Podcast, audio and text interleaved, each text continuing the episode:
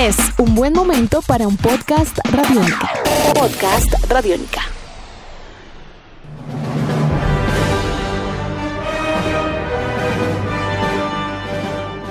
Amigos, bienvenidos a otra entrega del podcast de En Descarga Radiónica, un lugar para hablar de aquellas cosas que nos apasionan, cine, cómics, series, videojuegos, ilustración. Ustedes propongan, sean felices. Yo soy Diego Bolaños, arroba Diego Mao B, y siempre será un placer compartir este espacio con el dueño del espacio al aire, el señor Iván Samudio, arroba Iván Samudio 9. ¿Qué más, compadre? Bien, Diego, muy bien. Recuerden, en Descarga Radiónica ustedes lo pueden disfrutar de lunes a jueves a partir de las 11 de la noche y a través del www.radionica.rocks y a través de nuestra app Radiónica pueden mes a mes escuchar este podcast, pueden descargarlo, escucharlo en línea, darle pausa, ponerle play, rebobinarlo, hacer lo que quieran, pero pueden disfrutar de toda esta colección, de esta serie que lleva más de, no, ¿verdad? ¿Cuántos años llevamos? Dos años, dos años. No, llevamos tres años. Este es el tercero. Este es el o sea, tercero. Cuando retomamos origina- o- oficialmente, esta es la tercera temporada. Esta es la tercera ¿Listo? temporada de En Descarga Radiónica. Y ya era hora, después de hablar de maravillas, qué maravilloso universo, es una gran época para los amantes de los cómics, para los amantes de todas las cosas geeky, que todo es muy chévere, es un gran momento. The Big Bang Theory es una de las series más queridas en Estados Unidos. Es hora de hablar del elefante en la habitación. Es hora de hablar Del del, elefante estado blanco. actual de la venta de los cómics, la industria de los cómics, qué está pasando con las historias, qué está pasando con los creadores, qué está pasando con Marvel y con DC y de cierta forma entender si es en verdad un buen momento, Iván, es en verdad un gran momento para los cómics. Quite el MCU, quite las series, quite las franquicias, quite los videojuegos, los peluches, los llaveros, todo, quítelo todo. Los Funcos, quítelo todo. ¿Es un buen momento para el mundo de los cómics? Yo creería que eso es muy discutible. Es muy discutible. ¿Sabe por qué? Además, por empezar, por esa frase que nos han venido vendiendo, que usted ha dicho, ese es un gran momento para ser geek y todo esto. Y cuando ahora pasa una cosa que es muy distinta y es que hablan de cómics. Ah, no, las películas de, de, de Marvel. Sí. Ah, no, las películas de no sé qué. Pero pues es que hay que entender una cosa. Cómics no son solamente superhéroes. Cómics no solamente son, no es acción en el papel. Los cómics son una cosa grandísima que la producen en millones de países alrededor del mundo. Es una industria que se mueve con diferentes lenguajes y cuenta de todo. Puede contar desde una historia biográfica de una pareja de esposos que adopta hijos hasta un titán loco que quiere destruir el universo. Puede contar lo que usted quiera, pero hay que salirse un poco también de ese imaginario de que cómics es solamente superhéroes. Marvel y DC. Sí, ellos son las dos gran- más grandes casas editoriales, pero hay historias se cuentan, no sé, y hay otras editoriales grandísimas como Boom Studios que desarrollan historias de aventuras. Pero hay que decirlo, desde hace ah, más de 70 años, no, más de 50 años en verdad, ellos llegaron con un imaginario que se convirtió en un género, siendo algo propio de- de la acción como tal, del género de la acción, y vive en las historietas. Y es algo que ha sido propio de la cultura de los Estados Unidos y que se ha permeado alrededor del mundo y Colombia por supuesto no iba a ser la excepción desde más o menos los años 70, 60 que empezaron a también, nos empezó a llegar ese imaginario de una manera fuerte. Pero bueno, usted está queriendo aclarar un espacio que es bien interesante aclarar que no todo es DC y Marvel, pero hay que ser claros en que lo que no es DC y no es Marvel es casi catalogable como independiente. Sí. O sea, Sí, sí. Estamos hablando que si Marvel y DC vienen siendo como Universal y Sony en el mundo de la música y las grandes disqueras, las otras, aunque son increíblemente buenas, no manejan cifras ni se mueven Ni en el negocio volumen. de los cómics de la forma en que se mueven los grandes. Ahora, cuando hablamos de crisis, es cuando a los grandes les da crisis y es pasó en la música, pasó en el cine, pasó en las series, está pasando en plataformas de video, los grandes canales que están sufriendo. ¿Qué está pasando con Marvel y con DC? Porque digamos, antes o hoy en día se tiene una idea de que más o menos para vender un buen cómic, para que un buen cómic siga serializándose, se necesita vender mínimo 50 mil copias, que en el fondo no es mucho. No. Pero hay muchas series que arrancan y mueren, arrancan y mueren, arrancan y mueren, incluso unas que ni siquiera se terminan. ¿Cómo explicamos ese fenómeno? Es la pregunta. Bueno, yo voy a decirlo desde mi perspectiva. Ese fenómeno, digamos la venta de las revistas y el tema de que desde hace unos años estamos hablando que también se venden los cómics en formato digital. Eso ha, sido, ha ido muy de la mano. Y de que las ventas de los cómics hayan caído, han venido cayendo desde hace por lo menos unos, unos 30 años. No, ex- no, exacto. La pregunta es cuándo han sido buenas desde la época dorada y la era de plata. O sea, No, han venido tuvieron el cambiando boom, mucho. Sí, tuvieron el claro. boom de, de los cómics que todos conocemos y pues ya se ha hablado mucho en la historia de los cómics. El boom de, de los cómics clásicos que se volvieron sumamente costosos en los años 80, finales de los 80, inicios de los 90, que generó un boom en que todo el mundo quería comprar cómics porque era en El potencia mercado especulador. una inversión tremenda. Tener cualquier número uno en 20 años iba a ser tener millones de dólares en el bolsillo y se empezaron a sacar ediciones limitadas, ediciones de ediciones de ediciones de La ediciones. pero misma, aparte la de misma eso, edición con cuatro carátulas diferentes, pero aparte coleccionables. de eso nunca pasaba nada. Eh, Me, me explico es porque acá en Colombia siempre ha sido difícil conseguir cómics y aunque hoy en día sea más sencillo por la capacidad de importación o porque hay unos entusiastas que importen, no es porque esto se haya vuelto masivo. No. no lo es. No lo es. O sea, están apareciendo cómics es porque eso obedece a un hype que hay alrededor del cine y de los videojuegos eh, en una menor medida. Entonces, las crisis de las historietas han venido existiendo. Marvel, hay que recordarlo, Marvel se ha prácticamente ha estado que se quiebra No, como unas cuatro veces, como muchas veces. y por eso fue lo que pasó, lo que pasó que Disney lo compró. La noticia de Gibson y, y Marvel yéndose a la quiebra es una de las noticias Sí, más sí. repetidas del entretenimiento. Entonces, yo creo que esto siempre ha sido así. Eh, digamos, ha estado como en una en un periodo como una tabula rasa ahí, como que no sabemos si, como que, Anda, que, anda. ahí, pero Vaya andando. y, y de pronto llega Disney, compra Marvel, arranca todo este tema. Entonces, Marvel, digamos, se mantiene igual. La situación sigue siendo igual en cuanto al, al- al- al tema de eh, editorial. Pero digamos que ahora cuando Disney compra Marvel, claro, el mercantilismo se volvió más notable, más grande y poderoso y pues a eso le sumamos pues un plan de películas que pues hemos visto que es supremamente exitoso. Entonces, y el cual no, no despotricamos, estamos no, no, no, no, no, eso, eso está muy bien, chévere eso ha sido y- increíble y, y todo. viva el MCU y viva los intentos, por lo menos que lo intenten. Porque es que, es que hay, hay un, hay un tema y es que eh, usted va a entrar a hablar acerca de la parte creativa, de cómo, bueno, sacan las series y, oiga, esto no funcionó, hagamos otra vez y re- replanteemos todo. Y yo creo que esto que está pasando también es, si bien los índices de lectura habían disminuido, y eso no es una cosa que en Colombia siempre han estado mal. Ah, no, sí, acá, Sí, acá no es una referencia. No, acá, pero en, en- en otros en otras partes del mundo, y en Estados Unidos, se ha disminuido. Se ha disminuido la, la lectura de cómics y eso también obedece a que, pues, hoy en día, hay que decirlo así, si a un chico le presentan a Spider-Man en una revista contra Spider-Man en la pantalla grande, ¿qué va a ser más vistoso para el chico? Obviamente las películas están apostándolo todo por el todo porque son producciones hipermillonarias. Entonces el cómic a veces queda relegado un poco, a pesar de que hay una cultura de lectura que es muy diferente propia de los superhéroes, que era lo que estábamos hablando hace un momento. Sin embargo, también eso hace, por un lado eso influye, por otro lado influye que también eh, el tema de lo digital cambie, la- haya cambiado las nociones del mercado de, de otra Sí, manera pero- y, el- y lo, lo- lo en papel... bueno, Pero no, vamos, va- o sea, antes de entrar a eso, siga por esa onda que me parece más interesante y es, es el público, es, es- es esa, Sí. esa relación entre las obras y el público. Mire, es como, eh, es, sí, o sea, es, es como el tema de ser efectista al momento de vender una idea. Entonces, a pesar de que yo lo veo así, yo, yo digo que, y, lo, y lo- porque lo he percibido en muchas ocasiones, se prefiere más a veces ver una película que leer un cómic. Y es más, en, en unos programas de en descarga radiónica entre semana que yo estuve manejando, yo decía...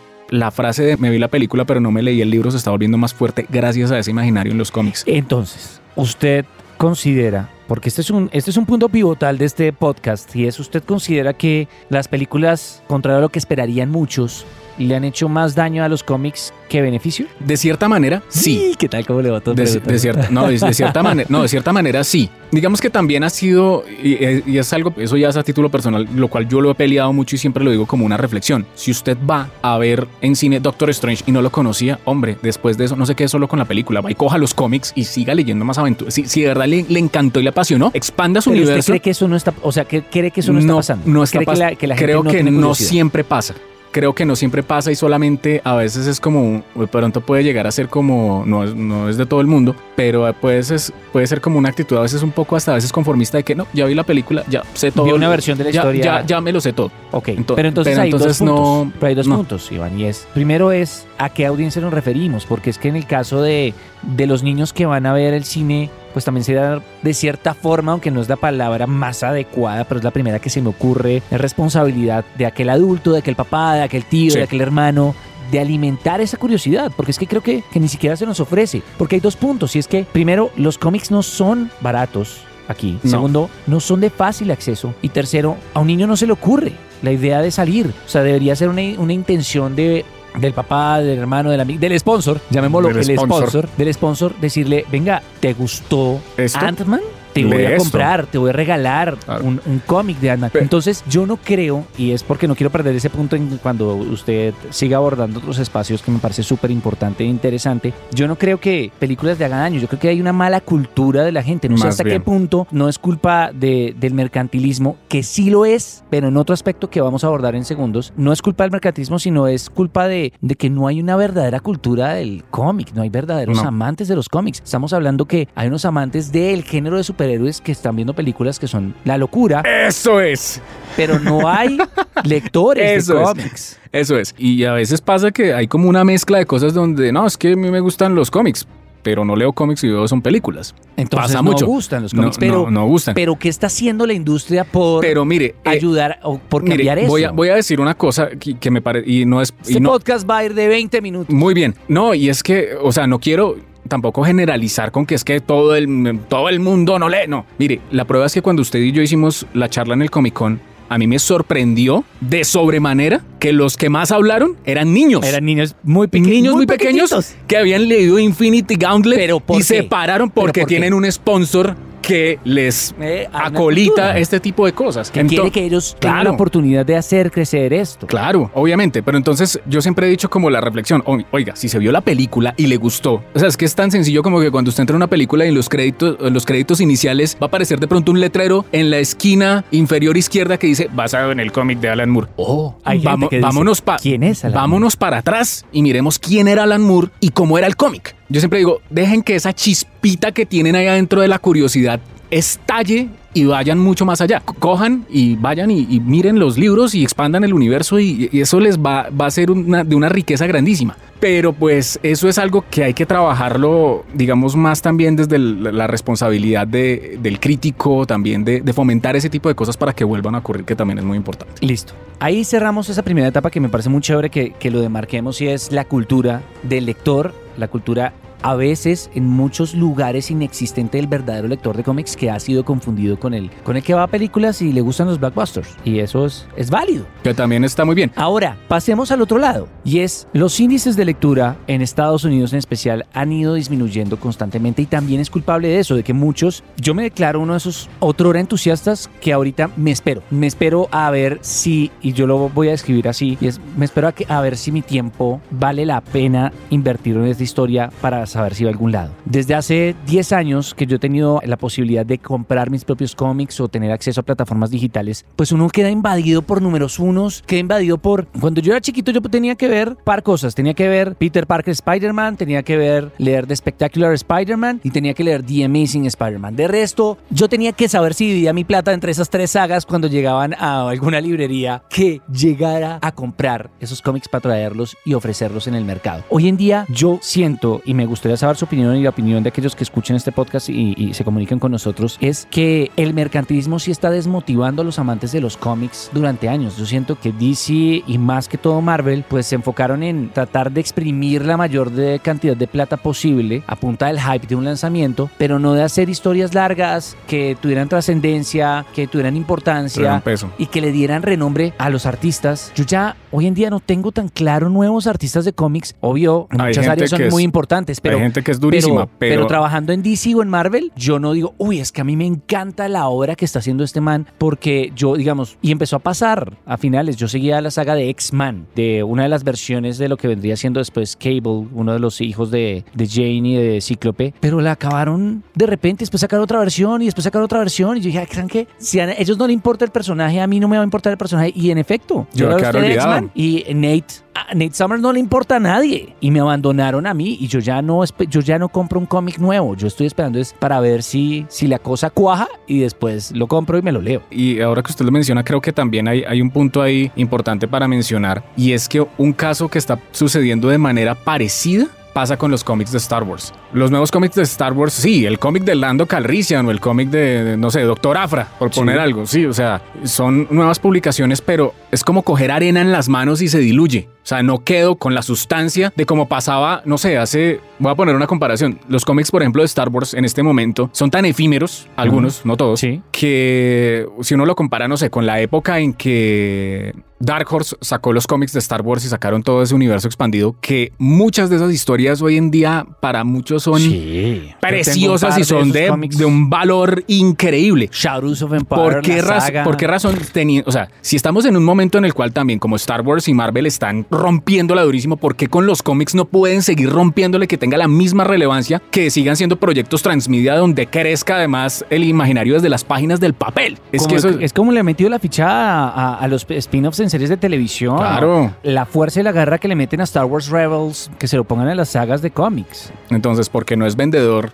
porque las cifras están mal. Pero ¿por qué las cifras están mal? Es la Sí. pregunta. Entonces, es- eh, es- digamos, yo estaba ahorita, estaba haciendo un poco de ruido porque estaba echando mano y digamos, me pasa mucho esto y es que yo, yo espero a que saque, si la obra fue buena, la sacan compilada. Y si la Sí, sacan si compilada, no- pero el problema es que cómo la obra llega a ser buena si no la compro antes de que la compilen. ¿Me explico? O sea, si yo Sí, no... claro. No le dan tiempo a uno para llegar a descubrir realmente el verdadero valor de las cosas hasta que, ah, no, entonces sí es bueno, ahora saquemos eh, edición compilatoria, Claro, pero- pasta blanda Ah, no, y, pasta encanta. dura. Y me parece muy eh, bien, sí. pues, porque tengo la historia completa. Pero el problema es que es una gran historia, estaba compilada, yo la puedo leer ahora, pero la estoy leyendo es porque suficiente gente le dio la oportunidad a esto para que no cortaran la saga a mitad de camino o la volvieran una saga planeada, no sé, de ocho entregas, la volvieran de tres entregas y, ¡ja! Eh, no, dígale al artista que rápido. que no, que todos murieron fin. Entonces se vuelve un círculo vicioso súper difícil de manejar en el cual si nosotros no podemos darle la oportunidad al cómic, el cómic no surge. Pero el cómic no surge porque ellos no nos dan la oportunidad a nosotros de enamorarnos. Y ahí es cuando digo, listo, está el problema de la cultura nuestra o de la cultura de muchos que ya no compramos el, el número 3 de una saga desconocida para darnos la oportunidad. Pero el problema está en que ya nos mal acostumbraron. Sí, no, mire, y eso, y es O sea, como... ¿cuál fue el primer cómic desconocido que usted compró y que esté comprando todavía? No. La verdad, verdad. No, no, No, mucho- no, ya no, lo no. hace, porque usted tiene la responsabilidad de, de invertir bien su dinero. No, además porque hay mucho volumen de contenido, entonces usted tiene que ser lo Selectivo. suficientemente asertivo y selectivo exacto para escoger algo. ¿Y cómo pasa que esa Y lo más que uno Pues, no tiene, uno, uno llega a una librería y uno se enamora de todo. Obvio, pero entonces, ¿cómo es selectivo? Porque, porque está la recomendación, porque usted escucha el hype, porque alguien se la recomienda, pero para que eso suceda tienen que ser demasiados factores, tienen que ser, alinearse las estrellas para que podamos llegar a ese punto. Es que, mire, eso está pasando, o sea, el mercado está tan competitivo cuando todo se volvió digital y ya además cuando encontramos que hay un, un- redes de información supremamente conectadas donde todo es supremamente rápido, que hoy en día, listo, voy a ponerlo en otro contexto, que es muy, muy similar.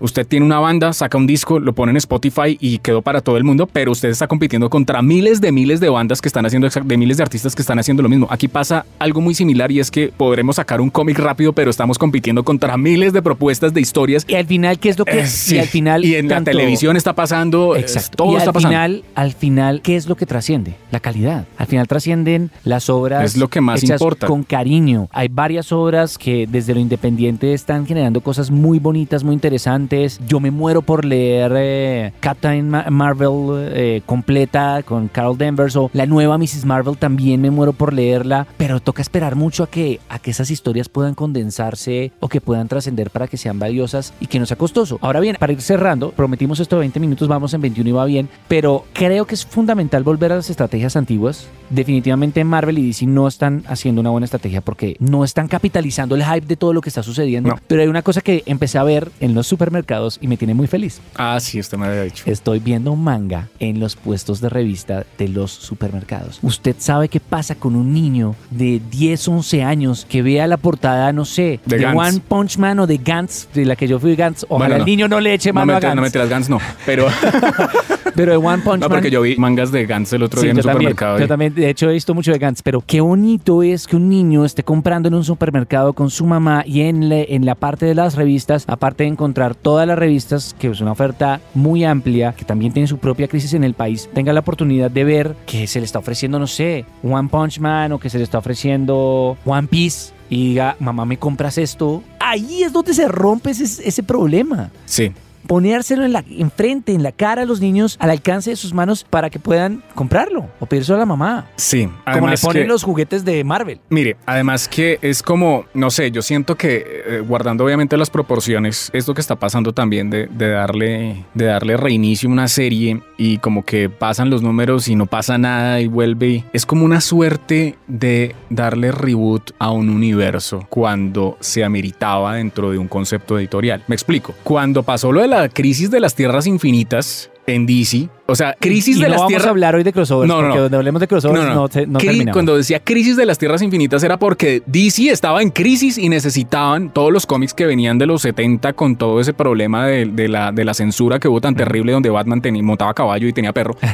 Esa crisis dio resultado de que rebotearan todo y de un tiempo para acá han reboteado ya también varias veces los Cada universos. 20 días. Claro, entonces es como, oiga, pero si van a, a presentarme una nueva versión de, de Spider-Man, déjenlo, déjenlo que viva, no, no lo maten a los 10 números. Entonces es, es como eso, entonces ahora para continuar siendo efectistas, entonces hay que, hay que hacer eso cada mes. No, hay que más bien crear un concepto, como pasó esa vez, de volver a presentar un Superman que le robó el corazón a todo el mundo y que presentó los nuevos y creció otra cosa. Lo mismo con el universo Ultimate. Llegó Miles Morales. Miles Morales es otro Spider-Man que ha, se ha ganado su, su- Su su lugar. valor y su lugar. Entonces, yo creo que es también como la posibilidad de decir, bueno, listo, si tenemos todos estos héroes que son de renombre, también darle la oportunidad a nuevos héroes que pueden venir, porque de ahí finalmente también van a, eso va a ser el, la fábrica para que ellos lleguen a la pantalla grande. Exacto, es que si, si Claro. queremos que la industria so- sobreviva a punta de nuevos números unos del Capitán América, hace rato esto se habría ido al estanco. Sí. Entonces, en conclusión, el mundo de los cómics es una cosa maravillosa, tiene cosas increíbles, pero sí hay una crisis desde la perspectiva del mainstream, desde, desde las grandes casas, que mientras no se solucione le va a hacer mucho daño a la industria. Sí, hay que, hay que replantear sobre todo la, la- la manera de los arcos argumentales, las líneas editoriales, cómo manejarlas para que sean de largo aliento. Eso es lo que hay que re- replantear y que cautiven. Ojalá escuchen este podcast completo, ojalá se lo disfruten completo. Y yo quiero saber sus opiniones a través de arroba radiónica, arroba Iván Zamudio 9 y arroba Diego Mao B, porque la pregunta se la dejamos a ustedes. Y es, ¿es una gran época para el mundo de los cómics? ¿Estamos uh, brincando y saltando en alegrías todos los días? ¿O más bien, Por lo menos en el de superhéroes. o más bien la cosa está regular?